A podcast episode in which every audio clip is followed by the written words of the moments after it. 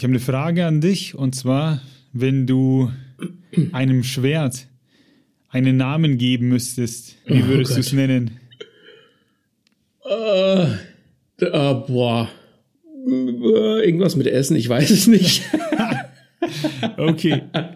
Das ist die Antwort auf die meisten Fragen, auf die ich nichts weiß. Irgendwas mit Essen. Herzlich willkommen zu einer neuen Review von Lesen und Lesen lassen. Viel Spaß wünschen Martin und Maxe.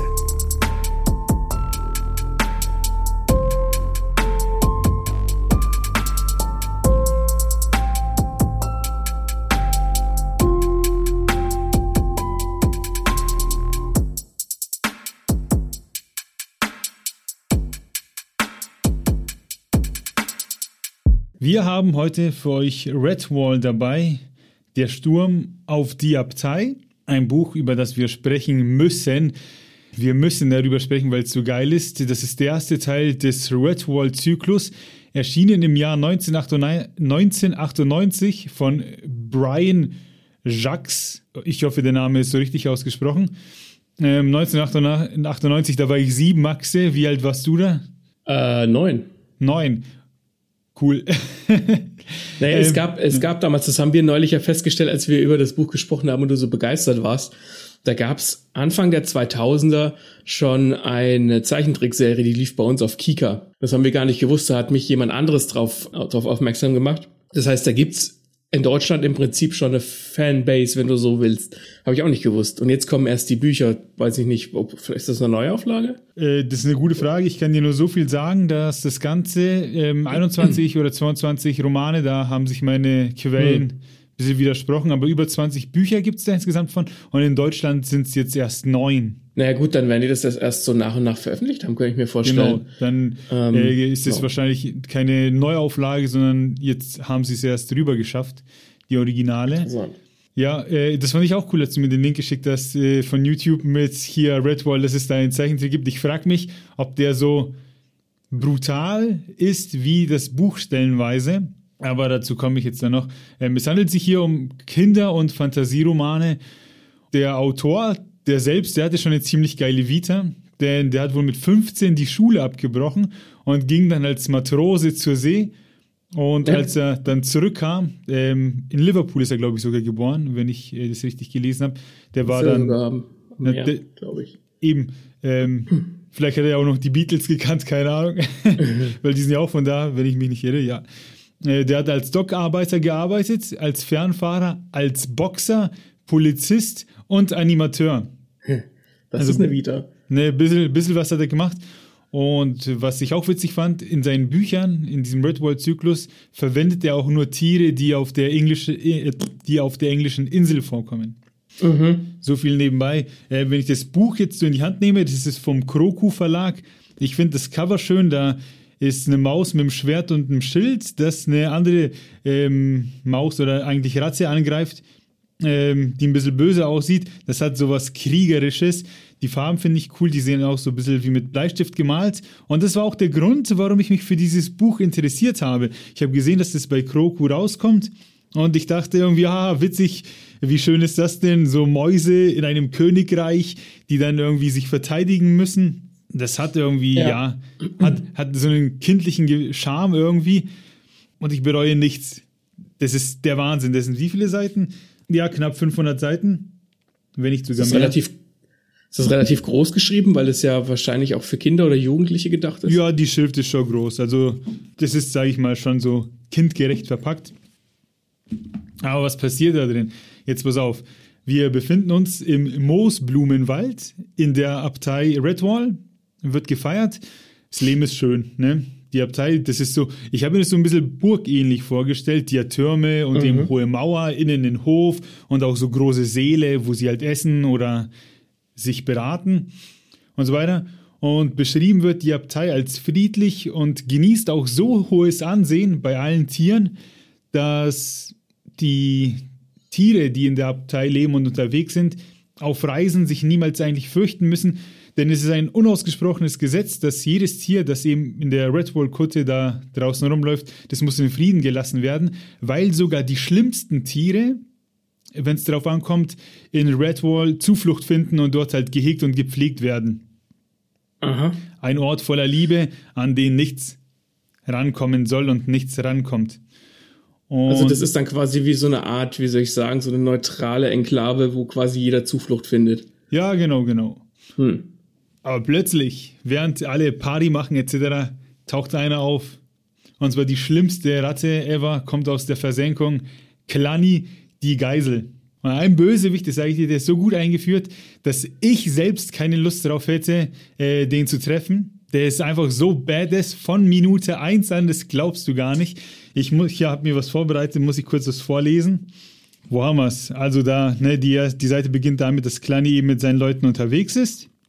Äh, ich lese einfach mal ab da. Das Pferd galoppierte ohne Kutscher mit weit aufgerissenen Augen und dem entsetzlichen Rattengeruch in den Nüstern die Straße entlang. Klani interessierte es nicht, wohin der Heuwagen ihn brachte. Das in Panik geratene Pferd galoppierte geradeaus vorbei an einem Meilenstein, dessen eingemeißelten Worten es keine Beachtung schenkte. Rotwallabtei, 15 Meilen. Klani spuckte vom Wagenrand zwei junge Kaninchen an, die auf einem Feld spielten. Leckere kleine Dinger. Schade, dass der Wagen noch nicht angehalten hatte, dachte er. Die warme Sonne schien auf Klani, die Geisel, herab. Klani war ein Gott des Krieges. Klani kam näher. Aber wo ich mir dachte, Alter, spuckt einfach diese zwei Kaninchen an. okay, gut. Aber das ist es noch nicht so. Moment. Ähm, da habe ich mir leider nichts im Buch markiert, aber ich habe die Seite abfotografiert. Genau, hier auch eine Szene, wo sie innerhalb der, Abtei, de, innerhalb der Abtei von Kleini sprechen. Das konnte doch nicht sein. Er war nur eine Legende, eine Drohung, die Mütter benutzten, um ihren ungehorsamen oder aufsässigen Kinder zu erschrecken. Geh ins Bett, sonst holt dich Klani. Ist dein Teller leer, sonst kommt Klani. Komm sofort her, sonst sage ich es Klani. Die meisten Tiere wussten nicht einmal, was Klani war. Er war nur etwas Böses, das in Albträumen und in dunklen Ecken der Fantasie lebte. Das ist Klani und er kommt mit seinen Leuten auf die Abtei zu und dann mhm kommt er und seine Rattenarmee dort eben irgendwann an und die belagern die Abtei. Und in diesem Buch steckt nicht wenig Strategie. Es ist jetzt kein Leitfaden zum Krieg führen, aber man merkt eben, dass sich da viele Gedanken gemacht wurden. Und so kommt es auch erst, dass Klani und seine rechte Hand eben in die Abtei reingehen, zu zweit, und da wird sich erst an die Tafel gesetzt. Und der Klani gibt seine Forderungen ab, aber die sind sozusagen der Abtei nicht zumutbar, weil er will, er will die Abtei übernehmen und alle sollen sich quasi ihm unterwerfen. Äh, und da wird dann halt okay. ein bisschen hin und her geschimpft, ein bisschen Politik gesprochen etc. Und dann wird er halt rausgejagt, was er natürlich nicht auf sich sitzen lässt. Dann werden Belagerungstürme gebaut, Ideen, wie man die Mauern niederreißen kann, ähm, ob es vielleicht über einen Tunnel geht, dass die da reinkommen etc. Und all dem versuchen eben die Krieger der Abtei zu entgehen. Und viele von Kleinis Untertanen kämpfen auch untereinander um seine Gunst ähm, und schreckt nicht davor, über Leichen zu gehen. Und das Buch ist, wie ich schon gesagt habe, oder habe ich schon gesagt, stellenweise ist es sehr brutal. Und da möchte ich auch etwas vorlesen. Da merkt man aber auch, was für schöne Namen die Figuren haben, vor allem die Bösen, weil die heißen zum Beispiel Knochenkopf oder Käsedieb. Ja, okay. Und jetzt pass auf. Die Ratte stellte den Fuß auf die Kehle des Wiesels und drückte zu. Zottel wehrte sich schwach und rang nach Atem, konnte seinen Peiniger aber nicht aufhalten. Käsedieb kostete seine boshafte Rache voll aus. Er verlagerte sein ganzes Gewicht auf die Kehle des Wiesels. Sei still, schlaf ein, Zottel, träum von der Beförderung, die du nie kriegen wirst. Zottel gurgelte noch einmal winselnd und er schlaffte. Käsedieb schlich zufrieden, kichernd davon. Matthias und das Eichhörnchenkind, die sich zwischen den Fahnen versteckten, hielten ungläubig den Atem an. Sie hatten gerade einen Mord beobachtet. Weil das Wiesel, musst du wissen, das kam plötzlich, das kam ähm, erst später zur Armee von Kleini dazu und war halt ziemlich gewieft und hat sich äh, schnell äh, war schnell einer von Kleinis Favoriten und der hätte ihn quasi befördert und wer bei Kleini befördert wird, hat ein gutes Leben. Der Rest wird wie Dreck behandelt.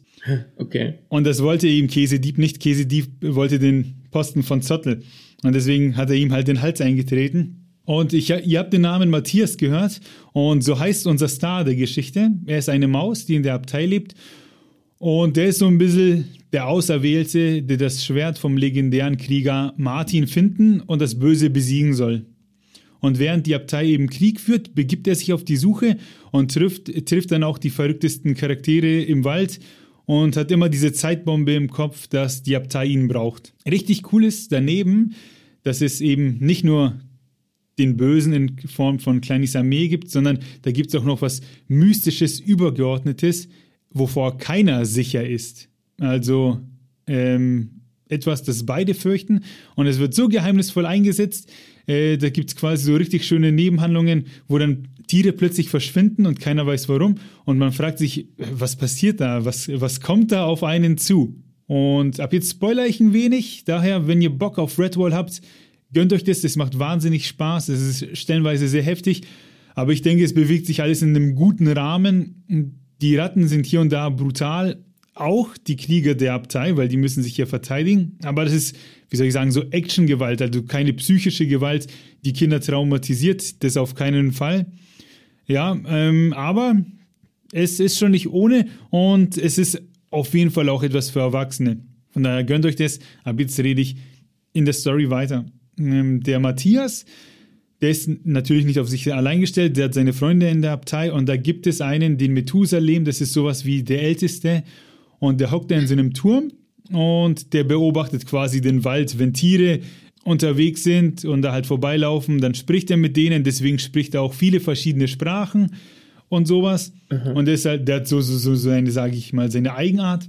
Und wer wird dann auch so ein bisschen der, der, der Meister von Matthias sein, sein Lehrer, der ihm unterstützt bei der, bei, auf dem Weg zum Krieger werden, quasi wird so, so eine Art Ziehvater. Und mhm. der wird ermordet von einer Partei, die nur indirekt was mit dem Krieg zu tun hat, weil im Laufe der Geschichte werden äh, hier und da Boten äh, in die Abtei gesandt und nach draußen und so. Und der Methusalem ist dann leider zur falschen Zeit am falschen Ort und wird dann aber auch unbeabsichtigt äh, umgebracht, was den Leser sehr trifft. Das trifft dich in dem Moment wirklich, weil du dir denkst, nee, der kann nicht sterben, das ist ein guter.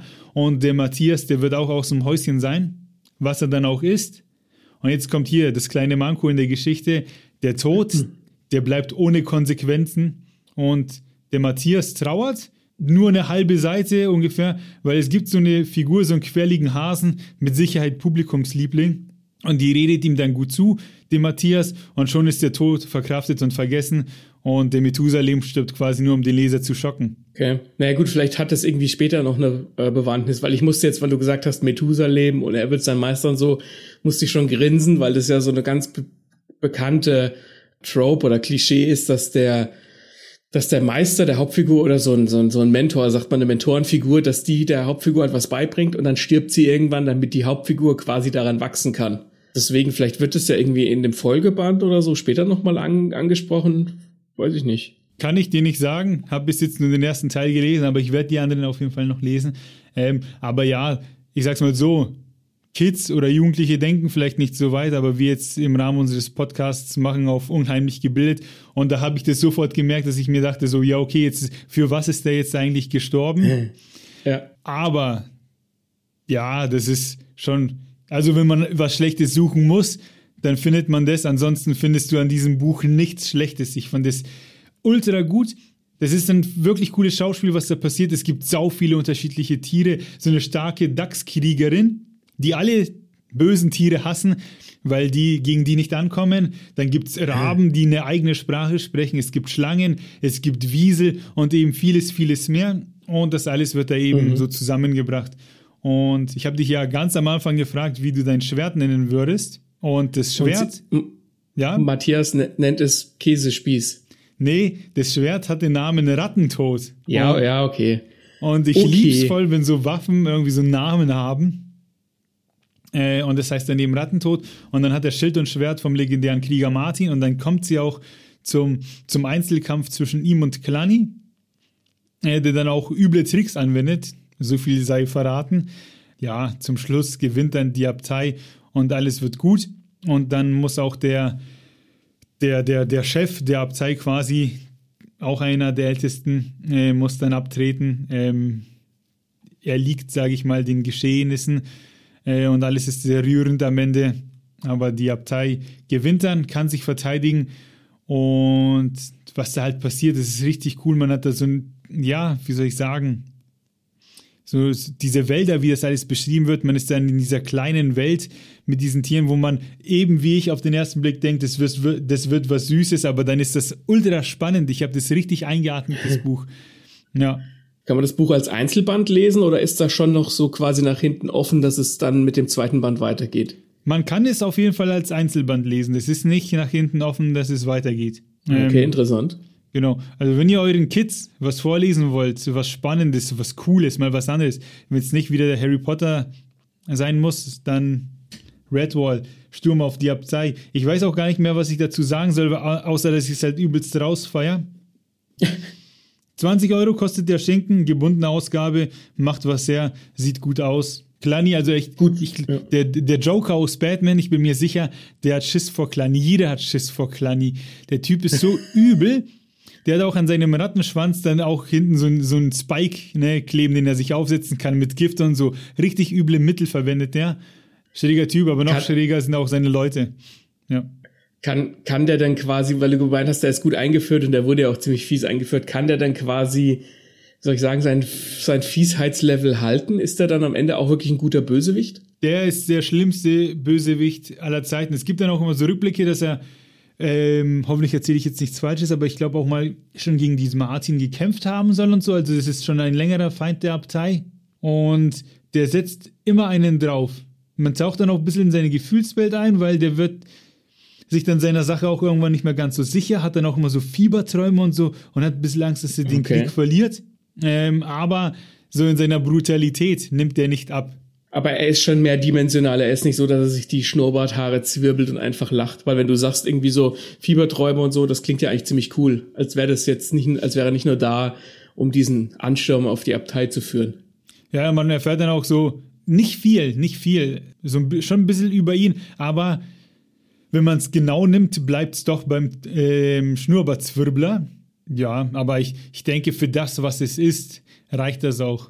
Ja ja, es, es gibt ja auch, keine Ahnung, gute Bösewichte, die müssen gar nicht viel mehr sein als einfach nur eine Gefahr.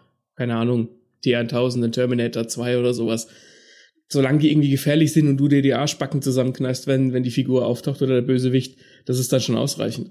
Und ich denke, was ich euch jetzt erzählt habe, das ist ausreichend, um einen guten Eindruck zu gewinnen über das Buch. Von daher schaut es euch an. Schaut euch vielleicht auch einfach die Serie auf Kika an, wenn es Kika noch gibt. Äh, ich glaube schon, aber die Frage ist, die Frage ja? ist halt, ob es Kika, ob es die Serie auf Kika noch gibt. Aber oder, ich, ich werde das recherchieren und werde es in die Shownotes packen, weil vielleicht gibt es ja auf, keine Ahnung, DVD oder so. Möglich. Vielleicht, oder, keine Ahnung, hoffentlich hat die Serie das Buch so gut getroffen, wie es ist. Ähm, wenn ihr es kennt, dann haut es uns in die Kommentare.